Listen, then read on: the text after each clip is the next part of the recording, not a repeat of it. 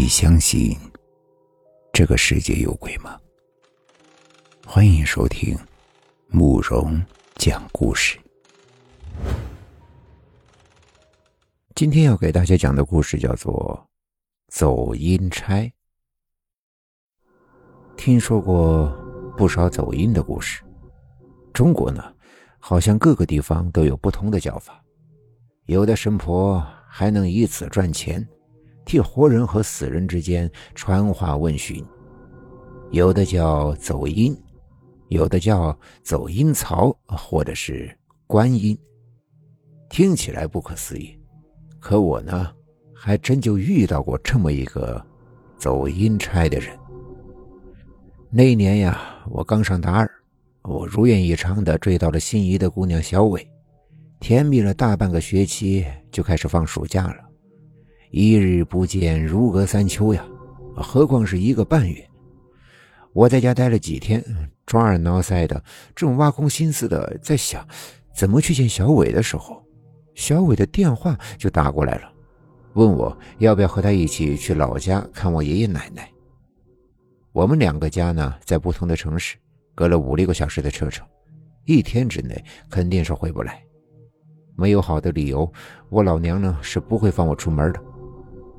小伟嘻嘻笑着，说：“我爷爷可不是一般的人呐，啊，是个替阎王办事的走阴人，不是谁想见就能见的。你要是不来的话，你可别后悔。”我一听，我就心花怒放呀！为啥呀？我老爹是个搞民俗故事研究的老学究啊，最喜欢这些神神叨叨的事情。我打着去为老爹搜集资料的幌子，我老娘呢？啊，也得乖乖的放我出门，岂非是两全其美啊？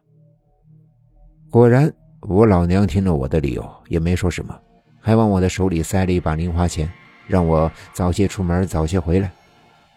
我以为自己的计谋瞒过了他，可关门的时候，我听见我老娘笑着骂我老爹：“ 这个臭小子，追个姑娘还不直说，找这些个理由来糊弄我，真是跟你当年呀一个样。”知子莫如母，当下我对老娘的敬佩按下不提。且说我一溜烟的跑到了车站，买了张火车票，摇摇晃晃站了一路，终于见到了在车站外等着我的小伟。小伟拉着我，关切的问：“累不累呀？”“ 哎呀，见你有啥累的？小事一桩。”小伟咯咯一笑：“ 不累就好。走吧，我们继续坐车去。”原来。他的爷爷奶奶是住在乡下的老家，过去需要换乘那种长途客车。我们俩呢，又坐了三个多小时的大客车，到了离村子最近的站点上，步行了半个小时才进了小伟爷爷的家的门。说不累啊，是假的。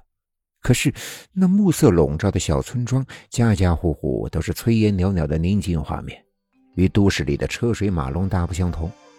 夏日的烦躁也瞬间都消散了，也不觉得怎么疲惫。小伟的爷爷奶奶呢，都快七十了，笑眯眯的，特别慈祥，忙里忙外的张罗给我们做茶倒饭。一桌香喷喷的饭菜上了桌，小伟蹦跳着拿出一瓶酒和两个杯子来：“爷爷，让他陪你喝两盅。”趁着爷爷奶奶到外间拿东西，小伟冲着我眨眨眼睛，趴在我的耳朵边小声的说。你要是想听爷爷走阴的事情，就得让爷爷喝得晕乎乎的，不然他不肯讲的。于是呢，咱们一老一少推杯换盏。我见爷爷脸上见红，说话嗓门也大了起来，知道呢差不多了。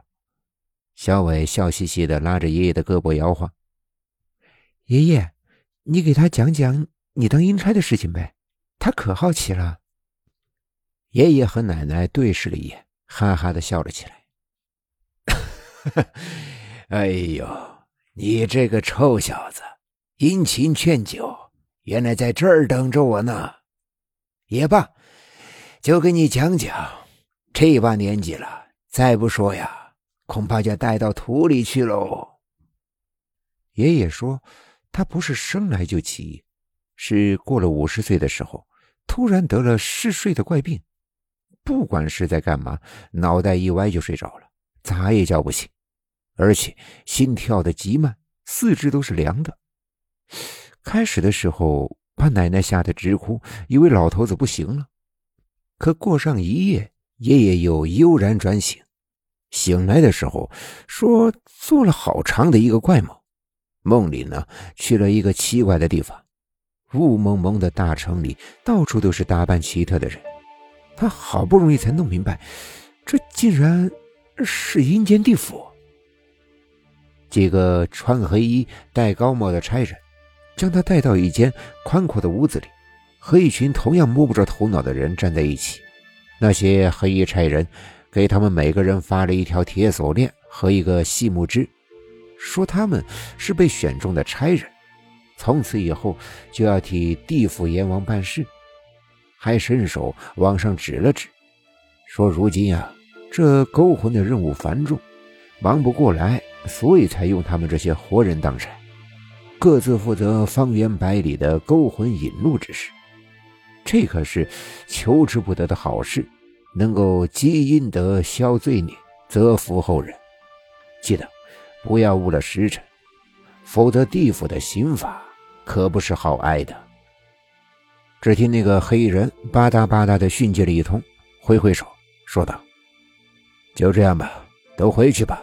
这次差爷送你们，下次就要你们自己来回走了。”爷爷只觉得身子一飘忽，睁开了眼睛。那次爷爷醒来后，伸手一摸，哪里有什么锁链和木枝呀？因此，只当作是大梦一场罢了。可没过几天，正吃完饭的爷爷脑袋一歪，在桌子上就睡着了。奶奶呢，已经有了经验，将他扶到了炕上躺着，守了一整夜。天亮时分，鸡叫了，爷爷手脚回暖，醒了过来。这次爷爷醒过来，半晌没有说话，还重重的叹着气。奶奶追问之下，爷爷才说。昨天晚上他去当差了，第一次勾魂，勾的就是村里的老张。